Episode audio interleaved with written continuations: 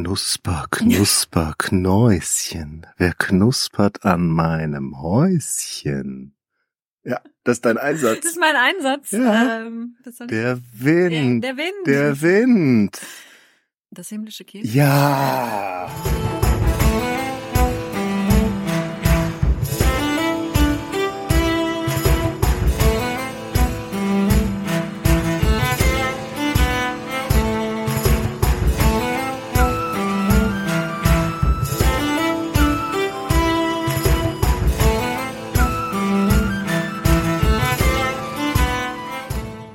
Und damit herzlich willkommen zur Flurfunk Geschichte mit Daniel. Und Salweig.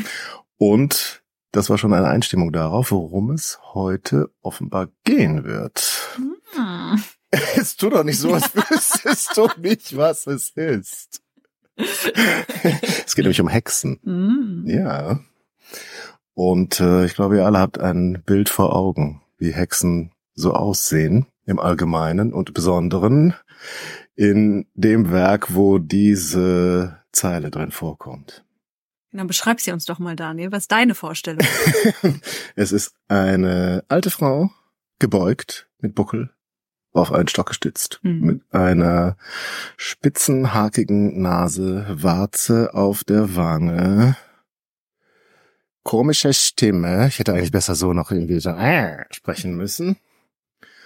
Und die offenbar eine Vorliebe für Kinder hat, sie zu ist verspeisen diese- zum Abendessen. Ja. Das.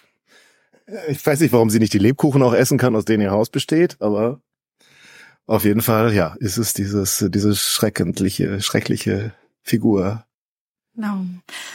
Und wir reden heute drüber, ähm, woher dieses Bild eigentlich kommt, ähm, was, wie viel, ob überhaupt dieses Bild, was wir heute von der Hexe in unseren Köpfen haben, wirklich was mit dem zu tun hat, was wir aus der frühen Neuzeit kennen, nämlich der Hexenglaube, der in der Zeit entstanden ist oder vielleicht auch nicht und vielleicht auch schon vorher gab. Was ist frühe Neuzeit? Frühe Neuzeit ist die Zeit nach dem Mittelalter.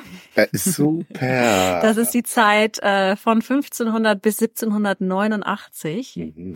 Die war lange Zeit, galt es noch als Neuzeit und dann haben äh, pfiffige HistorikerInnen Innen. Mhm. gesagt, na ja, die, die Neuzeit wird ja immer länger. von 1500 bis, bis Müssen wir jetzt. mehr einteilen. da müssen, brauchen wir mehr Epochen. Okay. Und dann hat man gesagt, ja, 1789 mit der Französischen Revolution beginnt die Moderne. Da beginnt die gute Zeit. Okay. Und alles davor ist die frühe Neuzeit, die Vormoderne. da, wo es noch Hexen gab. Da, wo es noch schlimm war. Achso. Und der Aberglaube herrschte. Und, ähm, denn das muss man dazu sagen vielleicht. Äh, es ist so ein gängiger Glaube, den man auch immer wieder hört, dass äh, im Mittelalter Men äh, Hexen verbrannt wurden und es im Mittelalter Hexen gegeben hat. Und das stimmt nur zum Teil. Äh, der Hexenglaube ist tatsächlich im, äh, im Mittelalter entstanden, aber die Hexenprozesse hat es so erst in der frühen Neuzeit gegeben. Ach so. Also kann man als Medievist schon sagen, das mit den Hexen waren wir nicht. Frag die frühe Neuzeit. Die kennen sich damit aus. Mhm. Also du nicht. Nee, Ach so. wir waren Ja, es war nicht. schön, dass ihr eingeschaltet habt. War es auch schon. Ich geh jetzt wieder nach Hause. Ja, aber du hattest doch da schon, also Genau, also ähm, vielleicht zum Einstieg möchte ich erstmal drüber reden, warum stellen wir uns diese Frau eigentlich als diese alte, hässliche Dame vor? Und das hat ähm, mit einem Ereignis zu tun, das nicht in der frühen Neuzeit stattgefunden hat, sondern 1812.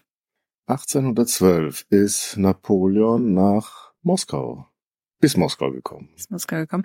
Ja, ähm, es hat aber nicht so viel mit Napoleon zu tun, sondern äh, mit den Dingen, die so in Deutschland passieren, beziehungsweise in dem, was, was mal das Heilige Römische Reich Deutscher Nation war und irgendwann mal Deutschland wird.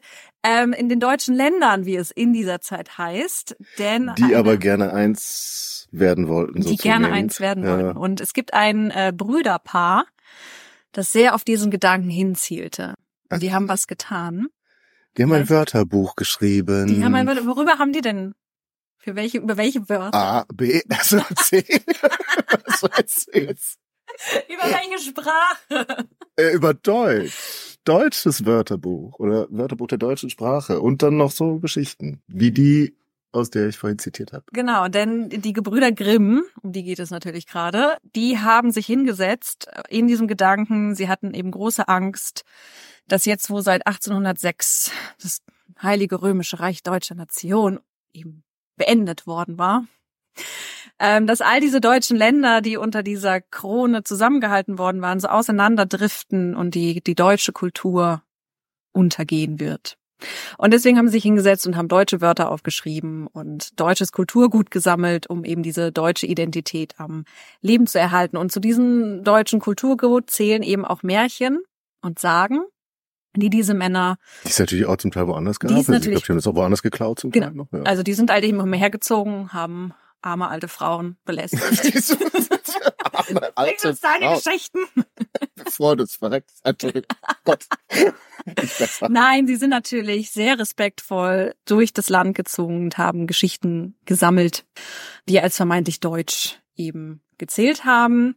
Und dazu gehört natürlich einem das berühmteste Märchen Hänsel und Gretel. Und das ist eben 1812 zum ersten Mal, nicht zum letzten Mal gedruckt worden und publiziert worden. Also die haben dieses Bild festgeschrieben, meinst du? Ja. Dass ich mir jetzt eine Hexe so vorstelle. Genau. Zumindest in Hänsel und Gretel stelle ich Mhm. mir dieser vor. Ich weiß gar nicht, ob die da drin beschrieben wird so genau. Ja, ich glaube, sie wird schon so als als hässliches alte Frau beschrieben. Hm. Ähm, aber es ist natürlich nicht die einzige Geschichte, wo wir dieses Bild finden. Also wir finden äh, das auch in der, der slawischen Mythologie, wo wir die Baba Yaga haben. Mhm. Kennst du die? Ja, ich kenne ehrlich, ehrlich gesagt nicht mehr so wirklich Geschichten davon, aber die hat, die sieht so ähnlich aus, glaube ich, und die hat irgendwie aber noch ein cooleres Haus. Ja. Also das kann man, das Haus kann man nicht essen, aber das läuft umher. Das läuft umher. Ja. Ja, das hat Hühnerbeine. Und die Baba Yaga ist auch so ein bisschen, die wird auch so als so, ja, so ein böser Waldgeist beschrieben, die so umherzieht und auch ähm, und Kinder fängt und manchmal isst sie sie in ihrem Haus auf den Hühnerbeinen. Die auch. Echt. Die auch. Manchmal ist sie aber auch ganz nett und gibt den guten, den Kindern einen guten Rat, wenn sie brav waren. Das hängt dann davon ab, wie sie gerade drauf ist an dem ja, Tag. oder? ich glaube okay. schon. Oder Mhm. wie, ob die Kinder nett sind und Okay. ihr Haus nicht essen. Also so ein mehr so ein Erziehungsding. Genau. Okay. Und ähm, und dieses Bild eben, also wir steigen mit Hänsel und Gretel ein, weil ich finde, das doch sehr sehr nachhaltig war, wie es dann eben tradiert wurde. Denn wenn wir so in die Literatur gucken, vor allem so Populärkultur, die nach 1812 kam, da ist es eigentlich immer, wenn wir von Hexen reden, dieses Bild. Diese alte, hakennasige, kinderfressende Vettel, die hässlich ist. Was fällt hier noch ein? Das ist uns weiter.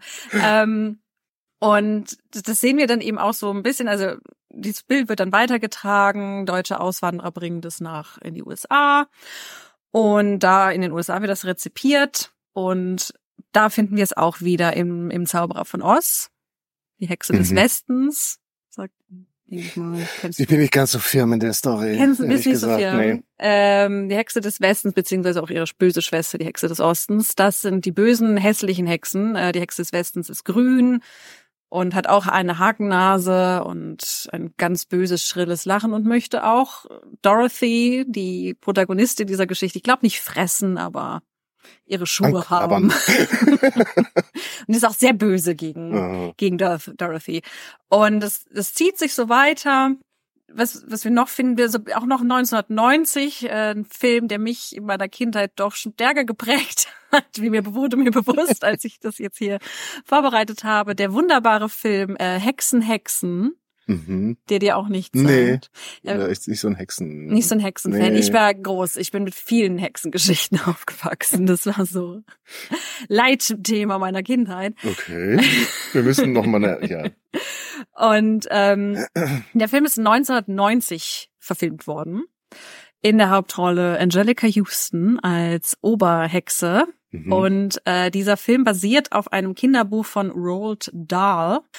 Und der hat in den 80ern ähm, verschiedene Kinderbücher geschrieben, die dann auch verfilmt wurden. Ein anderes Beispiel ist zum Beispiel, äh, ist, ist zum Beispiel beispielsweise äh, Mathilda, Mhm. Auch äh, einer meiner Lieblingsfilme in meiner Kindheit. Da geht es um ein Mädchen mit telekinetischen Kräften in einer ganz furchtbaren Familie. Und äh, Hexen, Hexen ist eben die Geschichte von einem Hexenzirkel in Großbritannien.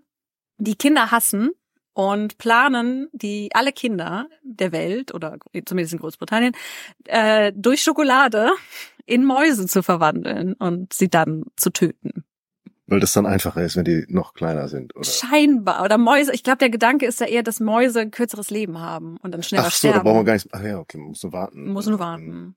Dieser Film ist eben doch sehr einschlägig gewesen als Kind, weil es da eben eine ganz schlimme Szene gibt, wo diese Hexen, die eigentlich normal aussehen, wie die, sie sind, sind jung, sie sind ältere Damen, sie sind aber alle sehr modisch, sehr attraktiv, sehr ähm, ja elaboriert ist nicht das richtige Wort, aber so elitär, also sehr klar, ist stilvoll. Mhm. Und sie treffen sich dann zu diesem Hexenzirkel in diesem Hotel und ähm, äh, ja, offenbaren ihr wahres Ich, äh, indem sie nämlich ihre Perücken, also ihr Haar ist scheinbar eine Perücke, ziehen sie ab und sie ziehen sich auch ihre Gesichter ab, weil das nur Masken sind mhm. und offenbaren darunter so wirklich so ganz furchtbar entstellte Gesichter mit riesigen Hakennasen und so Warzen im Gesicht und ja, so die, die triefen richtig. Es ist so, so, so Schleim. Ja, es ist, ja, es, ist wirklich, es, es, hat mich als Kind sehr belastet, diese Szene. Ähm, und ähm, da ist so, das, also das finden wir eben noch in den 90ern und äh, was man da hinzusagen muss, äh, vielleicht ist auch so eine Debatte, die jetzt, ich glaube im letzten Jahr war das groß geworden ist, weil dieser Film ist nochmal, ich weiß jetzt nicht, 2020 oder 2021 nochmal verfilmt worden, diesmal mit Anne Hathaway in der Hauptrolle. Und da sind massive Antisemitismusvorwürfe hochgekommen. Mhm. Einmal gegenüber dieser Neuverfilmung und auch gegen Roald Dahl in Persona ähm, wegen der Darstellung dieser Hexen, also dass sie eben Hakennasen haben, dass sie Kinder fressen, dass sie ähm, das ist so ein bisschen, dass sie ähm, auch einen, einen Akzent haben, der so an Osteuropa erinnert. Und dass diese Hexen eben so dargestellt werden wie so eine ja so eine Gruppe, die die Allgemeinheit unterwandert hat und jetzt auf die Zerstörung dieser Gruppe hinarbeitet. Und das sind eben ganz klar antisemitische Ideen, die auch im 19. Jahrhundert, im 20. Jahrhundert und auch heute immer noch in manchen Gruppen sehr präsent sind. Ich muss sagen, die Bücher von Roald Dahl habe ich nicht gelesen, deswegen kann ich nicht sagen, ob er da wirklich klare antisemitische Ideen vertritt oder ob er schlicht diesen Hexen diese Hexenideen rezipiert, die eben die vorher schon da, die vorher schon da waren und deswegen antisemitische Ideen ähm, bringt, weil ähm, auch schon diese Darstellung, wie wir sie bei den Gebrüder Grimm finden, auch schon antisemitische Züge hat, eben diese die Nasen und das Kinderfressen und das Aber du alles. weißt ja nicht, ob die Brüder Grimm das jetzt irgendwie bewusst so ich, gestaltet haben. Also ich, ich wüsste ja, also es ist natürlich immer die Frage, wie stellen wir fest, ob es bewusst war. Also die haben jetzt nicht Tagebuch geführt und reingeschrieben, so, und die Hexe, die machen wir genau jetzt dazu. So. Hm. Aber man kann natürlich schon sehen, dass es gewisse antisemitische Stereotype gibt und ob die jetzt eben bewusst oder unbewusst da hineingebracht wurden, ist dann ebenso immer die Frage und sie werden eben weiter weitergeführt. Kann man auch schon mal im, Hin im Hinterkopf behalten, denn wenn wir nachher über den Hexenglauben in der frühen Neuzeit reden, da kommen wir auf dieses Thema, nämlich Antisemitismus im Hexenglauben nochmal zurück. Aber bevor wir jetzt hin und her springen, würde ich sagen, wir bleiben einmal bei der Rezeption. Was? Äh, okay. Ja. Genau, also bei der wie ja. werden diese Ideen weitergetragen und in nachfolgenden Generationen verarbeitet. Also bei dir als Kind? Bei also mir als Kind äh, sind sie hängen geblieben. Mir ist dann eben, als ich das hier vorbereitet habe, klar geworden, dass so in den 2000er Jahren sich gerade in unserer Popkultur das Bild von der Hexe massiv verändert hat. Vielleicht, wenn du auch so dran denkst, was so in den 2000ern im Fernsehen lief, über zu Hexen, kommen dir da vielleicht irgendwelche Filme oder Serien in den Kopf? Charmed. Charmed. Ja. Worum geht's denn da? Die gucke ich auch heute noch und das ist dann so ein bisschen, ja, sehr komisch, wenn man das heute sieht. Damals war das total cool. Heute ist es doch sehr merkwürdig. Ja, das sind äh, drei junge, gut aussehende Schwestern, später durch eine Cousine ersetzt, glaube ich, in der Neubesetzung. Ja, eine Halbschwester. Halbschwester, okay, Entschuldigung. Ja, siehst du, also ich jetzt kein äh, so ein Groupie bin ich nicht, ähm, aber ja, und dann sehr komische, kostümierte, animierte Dämonen, die sie jagen. Und bekommen die Informationen dazu aus dem Buch, äh, dass da ihre Großmutter ihnen vermacht hat oder irgendwie so ähnlich war das. Hm. Auf dem Dachboden müssen hm. sie immer nachschlagen. Ja. Hm. Nee, aber ich denke jetzt eher, zuletzt habe ich irgendwie auf Netflix so eine, was ist das, äh, kolumbianische ja. Hexenserie geguckt. Ja, die sah jetzt auch nicht schlecht aus. Hatte auch keine Warzen im Gesicht oder Hakennasen. Brucher heißt die, glaube ich, die Serie. Ja. Mhm. Also einfach Hexe. Ja, das ist ja. eine. Genau, und wir bleiben vielleicht mal bei Charmed, denn jetzt hast du schon gesagt, es sind drei Schwestern. Später eine Halb kommt noch eine Halbschwester dazu. Ähm, wer sind denn die Dämonen? Wer sind die Dämonen? Wer, ja, also beziehungsweise welches Geschlecht haben die Dämonen? Die sind in der Regel männlich und, und die auch sind teilweise gut aussehen. Und teilweise gut aussehen. und genau jetzt. Aber es gibt auch Wächter des Lichts, nicht vergessen. Das stimmt. Die sind aber männlich. Diese nervige Love Story nebenbei. das, da habe ich mir oft gewünscht, dass der jetzt mal endlich gekillt wird von irgendeinem Dämon, damit er mal aus der Story verschwendet. Dabei war doch der gute Mann. Ja, also, auch. Und ähm, worauf ich, was ich gerade so aus Daniel herauskitzel. Aber das heißt, die Frauen sind gut und die, die Männer sind böse. Genau, die Frauen sind gut und die Männer sind böse, wenn wir uns diese Serie Das ist doch eigentlich ganz nett. Das, das ist, ist doch dann ja mal was anderes. Ja, ja. Äh, ja, nein, also es ist natürlich schon eben eine interessante Veränderung, dass dieses Hexenbild jetzt positiv bewertet wird. Also es sind eben nicht mehr die bösen ähm, alten hässlichen Frauen in der im Wald, die einen bedrohen, sondern es sind jetzt eben diese jungen, schönen Frauen, die eben weiße Magie wirken und damit Menschen helfen und die bösen Dämonen, RKR, Männer mhm. im Zaum halten. Äh, es, es ist eben nicht nur Charmed in der Zeit, also auch sehr einflussreich ist da, glaube ich, auch Buffy gewesen. Das lief ja immer zusammen am Mittwochabend. Ähm, genau weiß ich, ich das bin, das ist meine mehr. Zeit gewesen, noch einmal.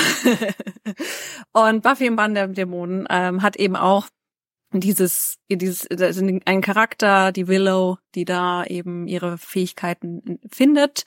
Die Willow ist jung und schön und hat dann nachher auch eine lesbische Geliebte, die auch jung und schön ist und sie haben ihre Kräfte durch ihre Zusammenleben im Einklang der Natur. Mhm. Und ähm, das ist natürlich schon was ganz anderes als das, was wir vorher haben mit den, was wir in Hexen, Hexen sehen, mit die bösen Gestalten, die da Kinder fressen wollen. Mhm. Und was meinst du, woher kommt es? Wieso verändert sich das auf einmal? 2000. Keine Ahnung, wir denken mehr an Umweltschutz und die Wälder, die sterben und äh, es gibt irgendwie ein paar vernünftige Leute, die versuchen, das zu retten. Ja, Vielleicht. ähm, also man muss dazu sagen, es ist nicht das erste Mal, dass, dass Hexen schön und jung und ähm, in ihrer Weiblichkeit betont äh, dargestellt werden. Dann das passiert schon 1880 und jetzt muss ich einmal kurz nachgucken, weil ich seinen Namen immer vergesse. Der ist nämlich Spanisch. Das ist ein spanischer ich habe vorhin schon mal gehört. Und ähm, ich kann kein Spanisch, deswegen kann ich mir diesen Namen leider nicht so gut merken. Das ist der äh, Maler Luis Ricardo Falero. Das ist aber trotzdem doch glaubwürdig ausgesprochen. Ich weiß nicht, frag mal Spanier. Also für mich, der nicht Spanisch spricht. Und dieser Luis Ricardo Falero ähm, hat sehr viele Gemälde gemalt, äh, 1880, wo er ähm, junge, sehr üppige, nackte Frauen gemalt hat, die auf Besen reiten und ähm, Ziegen anfassen und auch sich gegenseitig anfassen. Das sind sehr. Die fassen Ziegen an. Die fassen Ziegen an. Jetzt bitte ganz neue Aspekte dieses Thema reinbringst. Ich dachte, das wäre jetzt eher, äh, ja, egal. Und sie Müssen wir nicht ausführen. Und ähm, das sind, das sind sehr schöne Bilder. Ich glaube, für die Zeit, die wurden nicht öffentlich gezeigt, ähm, weil die Damen doch sehr nackt sind, aber ähm, Für wen hatten der die gemalt? Weißt du, hat es jemand bestellt und ähm, zu Hause das aufgehangen? War, das weiß ich nicht, ob die bestellt sind oder ob er die in Eigeninitiative, ich glaube, er hat die in Eigeninitiative gemalt und ähm, die werden dann wahrscheinlich schon in irgendwelchen Privatgalerien gehangen haben oder bei ihm gehangen haben, aber die sind nicht im Salon offen gezeigt worden. Mhm. Zumindest soweit ich das weiß vielleicht. Und irgendwelche Herren für den ja. Tabak Club. Portwein Abend. Genau, also vielleicht sind ja, aber ich kann mir nicht vorstellen, dass die im Salon hingen. Aber sie sind, kann, man kann es sich mal angucken. Gut, aber ich meine, früher haben die sich doch auch die nackten Damen aus der griechischen Mythologie äh, aufgehangen. Ja, aber auch im, im Privatkabinett. Tatsächlich. Mhm. Die wurden nicht neben dem Familienporträt aufgehangen. Das war dann eher so, der eine sagt zum anderen, pass mal auf, ich hab hier was. Und dann wurde der Vorhang aufgezogen und dann wurde geguckt und ha, und dann wurde der Vorhang wieder zugemacht. Weg. Aber es passt Aber von der Zeit so ein bisschen, weil ich irgendwie auch dazu gefragt hast, wa- wann könnte das oder warum könnte das sein und ich dann irgendwie an Umweltbewegte dachte.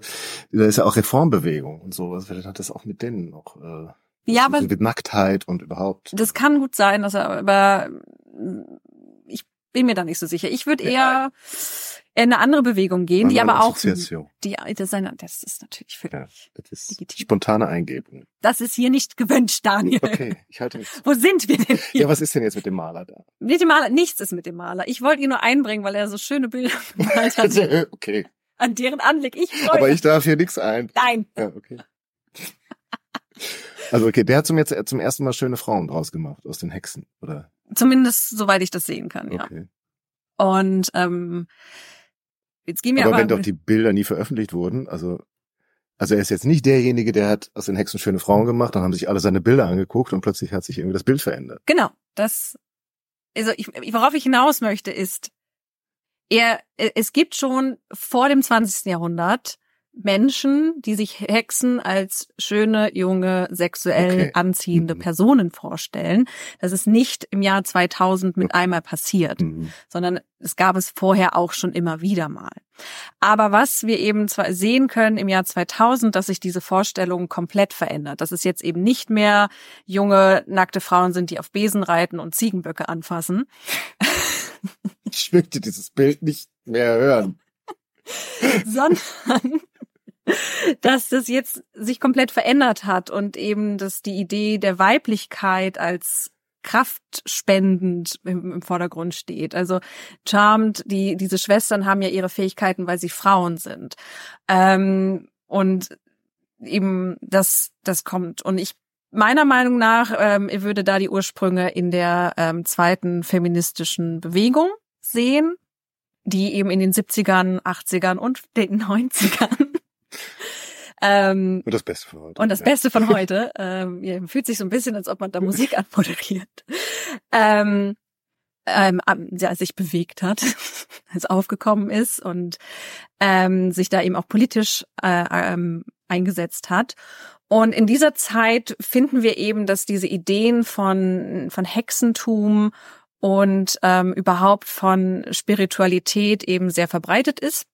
Das sind jetzt nicht die Feministinnen, die, das sind jetzt nicht die Feministinnen, die ähm, damit anfangen. Das haben wir vorher auch schon, aber gerade so auch durch die Hippie-Bewegung, durch die New Age-Bewegung in den 1960ern ähm, wird das alles so angestoßen. Also es kommen jetzt ganz viele ähm, ja ähm, ostasiatische Ideen von Spiritualismus nach Europa und in die USA, die eben auch von von von diesen Bewegungen aufgegriffen werden und ähm, auch Ideen des Neuheidentums werden jetzt aufgenommen. Genau, das Neuheidentum ist eine Bewegung ja, oder eine Organisation oder Vorstellung, Strömung. Strömung, Idee, These, was man möchte, dazu sagen möchte, die schon im 19. Jahrhundert aufkommt und ähm, auch tatsächlich was mit den Gebrüdern Grimm zu tun hat. Ach, So ein bisschen zumindest. Zum Teil. Und ähm, das ist nämlich so die Idee, die eben aufkommt, dass sich Menschen zurückbesinnen auf die früheren Zeiten ähm, und Ideen aufnehmen, dass man aus Mythen und Legenden, die so auch noch im 19. Jahrhundert vorhanden sind, eben meint, man könnte damit ähm, alte Regi Religionen rekonstruieren. Also dadurch, dass wir eben die Artusmythen haben oder das Nibelungenlied haben, hat man eben so die Idee, daraus könnte man eben irgendwie die germanische Religion die rekonstruieren. Nibelungen gehen doch schon in die Kirche, oder? Ja. Ist jetzt nicht so alt. Artus geht auch in die Kirche. Ja, aber da ist ja noch mehr, Lehn. Da ist ja noch was an diese alten Sachen drin. ähm, und also Das das ist doch ist, gar nicht so blöd. es ist nicht so blöd. Also das ist eben gerade auch wieder, es ist Jakob Grimm, der das 1835 in seiner deutschen Mythologie aufschreibt. ich bin da eben vorsichtiger, weil. Aber irgendwoher kommen doch diese Ideen oder diese ganzen. Ja, aber ich würde jetzt schon Tradition. behaupten, dass eben Geschichten, die, die wir so aus dem 11. und 12. Jahrhundert vorliegen haben, voll christianisiert, dass sich dadurch keinen äh, Wotankult rekonstruieren Mhm. kann, sondern man kann natürlich schon gewisse Traditionen daraus ablesen, aber das ein, also was man meiner Meinung nach da klar daraus lesen kann, ist, dass Menschen sich schon immer gerne Geschichten erzählt haben und diese Geschichten sich in den Jahrhunderten verändert haben und weiterentwickelt wurden. Aber ich, ich bin da eben sehr, sehr vorsichtig drin, da irgendwelche religiösen Rituale draus abzulesen. Gerade weil auch eben diese Ideen, wie sie dann im 1900 aufkamen, ähm, politisch stark instrumentalisiert wurden. Von wem natürlich? Daniel. Ich glaube, die, die Germanen toll finden. Die, oder? und wer was sind das? Ja, das sind Ja. natürlich die. Und ähm, eben gerade dieses diese Germanenvorstellung, also das ist im 19. Jahrhundert ganz groß, dass man eben meint, aus allem Alten irgendwie Germanen schälen zu können. Und ähm, das wird passiert eben auch mit dem Hexenglauben. Und ähm, da haben wir dann eben auch einen Jakob Grimm, der sagt, Hexen, das waren keine alten, hässlichen Frauen, obwohl er dieses Bild mit kreiert hat, so. by the Nee, way. und danach hat er sich das anders Und dann überlegt. scheint er sich anders überlegt zu haben. Waren ja 20 Jahre zwischen. Da Ja, das wird viel. Lektor mal abgeguckt. Und, ähm, und er ist dann eben der Meinung, dass diese Hexen ähm, ursprünglich in der einer germanischen Vorzeit ähm, weise Frauen gewesen seien, die heidnisches Wissen in sich getragen hätten und deswegen von der Hexenverfolgung in der frühen Neuzeit. Aber das wäre jetzt tatsächlich so mein modernes Bild von Hexe gewesen. Auch so, dass das die, also so naturverbunden, irgendwie homöopathisch, Frauen natürlich, klar. Und weise, gut, mal mehr, mal weniger. Na. Also, hast du da Verbindungen zu den Bewegungen heutzutage? Oder?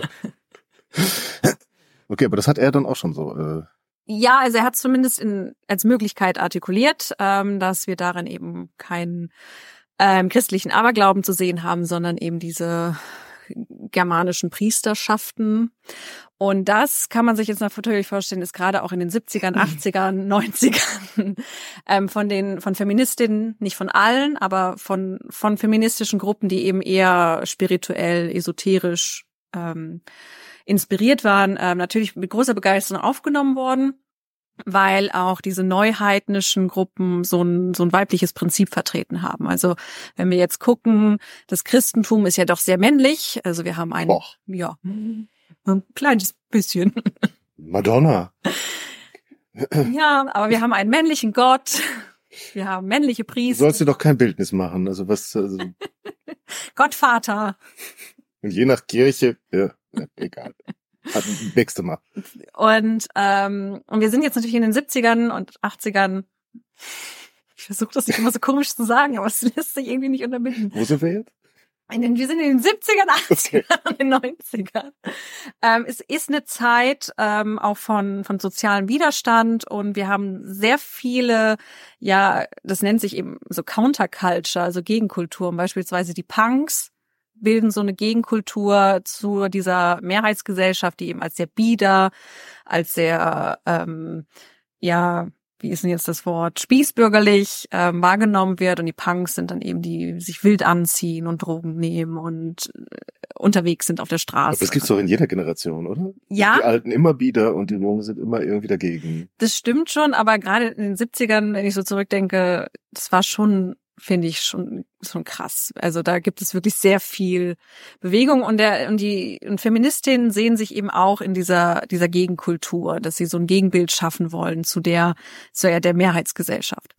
Und, ähm, und da nimmt man sowas natürlich gerne auf, dieses weibliche Prinzip und sagt, ja, wir haben aber einen Glauben, der einen weiblichen Gott beinhaltet, weibliche Priester beinhaltet. Ähm, Im Gegensatz, so während das Christentum eben in der Kirche zelebriert, zelebrieren wir in der Natur. Und ähm, also man sieht eben, das ist da eigentlich sehr stark einfach gespiegelt. Und ähm, und da wird das dann eben auch aufgenommen, diese Idee von den Hexen, dass man da jetzt eben so einen historischen Ansatz hat, also dass dieses Denken wird so in so eine Vorvergangenheit projiziert. Früher war alles besser, früher war, haben die Menschen in Frieden und Einheit gelebt und die Geschlechter waren gleichberechtigt. Und ähm, wann war das denn? Ja, bevor das Christentum Ach so. kam. Und dann kamen die Christen und das Patriarchat und alles wurde schlecht. Und ich finde jetzt, also das klingt jetzt so ein bisschen herablassend, das soll es gar nicht sein. Also ich finde die Ideen schon ganz, ganz schön. Dieser Gedanke auch, dass man sich spirituell ausrichtet, dass man da diese Gegenkultur schafft. Ähm, was mich daran so ein bisschen daran stört, ist, dass man das eben in so eine Vorvergangenheit projiziert. Also dass man sagt, das war früher schon so und dann kamen die Christen, dann war alles schlecht. Weil das sich eben weder historisch noch archäologisch nachweisen lässt, dass es so wirklich sowas gab wie diesen Muttergottheitskult, wie das dann ähm, vertreten wird, beziehungsweise das waren keine monotheistischen Kulte, es gab viele Götter. Viele Götter ja. und davon war dann vielleicht ein eine Göttin, so eine Über, Muttergottin. Ja, gibt's immer irgendeine Muttergöttin? Genau, also das finden wir auch in der griechischen Mythologie und in der ägyptischen Mythologie. Also das ist jetzt nicht so. Deswegen ist halt so ein bisschen schwierig, dann immer zu sagen, ja, früher gab's das aber und da, da war alles schön.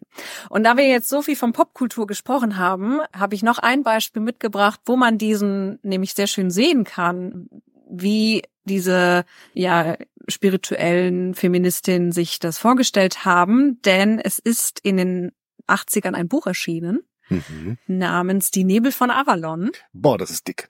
Das ist sehr dick. das ist sehr dick. Aber ich glaube, es gehört zu den wenigen Büchern, die ich tatsächlich mal durchgelesen habe. Ah. Das ist ja auch ein Roman, da ist es einfacher. ja. ja. Äh, ich muss gestehen, ich habe es nicht gelesen. Ach. Ich habe aber den Film gesehen. Das geht natürlich schneller. Das geht schneller. Ja. Ähm, der Film ist aber auch schon lang. Also ich kann jetzt aber auch nicht behaupten, dass ich mir jetzt noch viel erinnern könnte von diesem Buch. Außer, dass da Frauen eine große Rolle spielen. Ja. Zauberinnen. Das Zauberin. fand ich irgendwie cool. Ja, und ähm, also wie gesagt, das Buch ist äh, 1982 erschienen und der Film ist 2000 ich glaube, gedreht worden und 2001 kam er dann ins Fernsehen. Das war ein Fernsehfilm, ein Zweiteiler. Und die Nebel von Avalon ist dahingehend so beeinflusst oder interessant und auch ja hat so die Fantasy, das Fantasy-Genre an sich beeinflusst, da wir hier eine Neuerzählung der Artussage finden. Das mhm. ist nicht neu, das haben viele gemacht, auch Disney hat. Ja, den mal. Oh, okay, nächste Mal. und was hier aber neu ist, dass eben die Artussage aus der Perspektive der weiblichen Figuren erzählt wird. Und das ist auch insgesamt, soweit ich informiert bin, zumindest fürs Fantasy-Genre ganz neu gewesen, dass wir wirklich eine Geschichte aus der Perspektive eines weiblichen Charakters Stimmt, haben. das ist, Merlin hat da nicht so eine große Rolle gespielt. Nee, ne? Das, fand, das fand ich, glaube ich, scheiße, weil den mag ich dann schon, also wenn da Merlin nicht drin vorkommt, weil in dem Film ist er so toll. Ja. also in dem Disney-Film meine ich jetzt. Merlin hat sehr viele Verfilmungen bekommen. Kannst du ja, einmal okay. abgeben.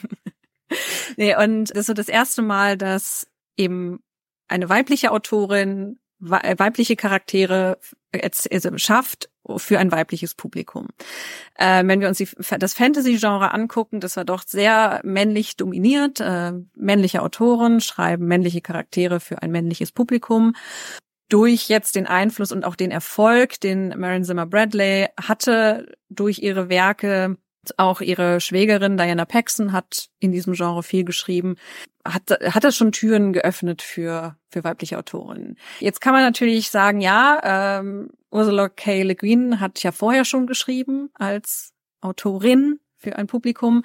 Die hat aber erst später weibliche Autoren geschaffen, ihre äh, weibliche Charaktere geschaffen. Die ersten, das erste Buch, das sie geschrieben hat zum äh, in ihrem Erdseezyklus war auch ein männlicher Charakter, der eine typisch männliche Geschichte erlebt und es waren auch typisch männliche Leser, die hm. das dann rezipiert haben. Von daher sollte man meiner Meinung nach wirklich nicht unterschätzen, welchen Einfluss diese Autorinnen hatten. Vielleicht muss ich es doch erwähnen, äh, wenn ich jetzt Marion Zimmer Bradley so hochhebe als große Veränderin des Fantasy-Genres, dass sie nicht ganz unumstritten ist. Ähm, als Autorin schon, aber als Privatperson sind da doch einige Dinge in den letzten Jahren ans Licht gekommen, die sie dann doch in ein etwas düsteres Licht stellen. Denn Mary Zimmer Bradley ist 1999 verstorben an einem Herzinfarkt. Und 15 Jahre später, 2014, hat sich dann ihre Tochter dazu geäußert, dass sie von ihrer Mutter zwischen, den, dem, zwischen dem sie drei und zwölf Jahre alt war, sexuell missbraucht worden ist. Also das wirft natürlich so einen Schatten auf das Lebenswerk von Marion Zimmer Bradley. Ähm, ich will das da eigentlich wieder nicht zu sagen, ich will das nicht bewerten, das steht mir nicht zu. Ähm, man muss dann eben jeder und jede dann selbst entscheiden, ob man diese Autorin dann noch rezipieren möchte oder nicht. Aber trotzdem finde ich, muss man ihr eben doch zuschreiben, wie einflussreich sie für das Genre war. Damit kommen wir zu den Nebel von Avalon, denn die große Änderung dort, was da in dieser Geschichte passiert, ist, dass wir eben Morgan Le Fay, Morgan Le Fay. Ich erinnere mich, da gab es irgendwie so eine, so eine große Zauber Zauberin, war die, oder? Genau, das ist so die böse Zauberin, die Gegenspielerin von Merlin. Ist Zauberin jetzt eigentlich das gleiche wie Hexe oder gibt's da Differenzierungen? Das, das kommt immer so nach Interpretation. Ich würde das gleich nehmen. Also da wird in den Quellen so gesehen kein Unterschied gemacht. Aber ob also Zauberin und Hexe steht dann immer so nebeneinander. Also für ähm, mich wäre das jetzt wie so ein negativ-positiv Trend. Irgendwie. Ja, ich glaube, das hat, also das ja, also aber das ist so Rezeptionsgeschichte, dass man das Hexe eben so ein verbranntes Wort war, dass man dann verbrannt im wahrsten Sinne. Im wahrsten Sinne. So, oh Gott, das war mir gar nicht bewusst. dass er dann sagt, ja, ähm, der Zauberer, das ist der Gute und dann die Hexe ist die Böse und wenn wir dann eine eine gute Hexe haben, ist eine Zauberin. Hm. Und das wird dann eben jetzt gedreht. Morgane Le Fay ist jetzt nicht mehr die böse Hexe, sondern sie ist eine Priesterin der einer Muttergottheit, die die auch keinen Namen hat, also ähnlich wie der christliche Gott keinen Namen hat, hat auch diese Muttergottheit keinen Namen. Sie wird immer nur die Mutter genannt oder die große Göttin. Dieser Göttin hängt sie eben als Priesterin an, wie die Herrin vom See. Also auch die Herrin vom See ist jetzt kein mythologisches Wesen mehr, das irgendwie im See lauert, und, um König Artus Excalibur zu weisen, sondern ähm, die Herrin von See ist die Hohepriesterin dieses Göttinnenkultes und in der 2001 Verfilmung gespielt von Angelica Houston. Sein Name, der sich so durchzieht. ähm, durch unser, unser kleines Gespräch. Ähm, die hatte, die hatte einen Run in den 90ern, das so Zauberin. Jo, okay, es sei ihr gegönnt. Sei ihr Warum gegönnt. nicht? Ich find's, ich find's wunderbar, wie sich das, sie hat auch bei den, bei Morticia Adams in der Adams Family gespielt. Auf jeden Fall, ähm, also das sehen wir eben hier diese, diese Interpretation, dass es sich eben nicht um eine böse Zauberin handelt oder um magische Wesen, sondern um Priesterinnen eines Muttergottheit-Kultes. Und die Nebel von Avalon nimmt eben auch diese Geschichte nicht und setzt sie in das hochmittelalterliche Setting, wo sie ja eigentlich hingehört. Denn die Artussage ist eben, ja, so im 11. Jahrhundert prominent geworden in Großbritannien sondern setzt sie in die ähm, nachrömische vorangelsächsische Zeit, also in die Zeit, wo die Sachsen und Angeln kommen ich dachte, und Britannien. Der war König Artus, wenn es ihn denn gab, so in diese. Ich dachte, der ist immer so zwischen den Römern und ja. dem neuen England oder wie so. Ja, also das, das sind eben so auch wieder Deutungen. Wir können Legenden nehmen und darin. Ja, aber das ist doch das Schöne. Was ist jetzt das Problem damit, dass du da hast? Ja, ich, ich finde, also die Argumente überzeugen mich halt immer nicht, wenn es dann kommt. Also es wird dann tatsächlich gesagt, dass Artus auf einen römischen Legionär zurückgeht und ja, möglicherweise, aber ich finde, das spricht immer so den, den Leuten die Kreativität ab, weil immer so gemeint wird, ja, das muss alles einen historischen Kontext gegeben haben, weil die Leute sich nicht selbst Geschichten ausdenken konnten. Nee, ich glaube, es ist ja eher so, ich meine, würde mir halt auch wünschen, wenn ich so eine Geschichte, mir ist ja klar, ich lese so eine Geschichte über König Artus, das ist, also ich finde, das macht ist schon ein wesentlicher Teil davon, sich vorstellen zu können, das ist vielleicht jetzt von Disney neu gedacht oder von einer Romanautorin irgendwie nochmal neu gesettet worden, aber ich möchte trotzdem irgendwie so diese Vorstellung haben, behalten, den hat's halt wirklich gegeben. Und da ist irgendwie auch ein Stück Überlieferung mit oder sagst du jetzt definitiv König Artus gab's nie? Oh Gott, da setze ich mich jetzt aber wahrscheinlich Kritik aus. also du glaubst nicht an König Artus? Ich glaube nicht an König Artus. Also ich meine, es sagt ja auch niemand, dass es Harry Potter wirklich gegeben hat. Das ist ja jetzt aber weit hergeholter Vergleich. Entschuldigung. Außerdem sprechen wir jetzt komischerweise über zwei Männer, wo wir doch eigentlich bei der Zauberin ja. waren. Die sind so, kommen so ein bisschen vom Thema ab. Ja, also es ist halt immer so die Frage, aber ich frage mich immer, wie sinnvoll es ist, eben herauszugucken, wo wir die, ob, ob wir historische ähm, Vorbilder von diesen Legenden finden können oder inwieweit uns das historisch gesehen weiterbringt. Das heißt, du möchtest uns zu der Histo zu den historischen Hexen führen. Ja, zum ein bisschen. Ich möchte würde gerne noch mal so den Punkt abschließen. Beziehungsweise nee, lass uns einfach. Wir gehen wir gehen einfach zu den historischen Hexen. Du hast eine gefunden. Ich habe eine gefunden.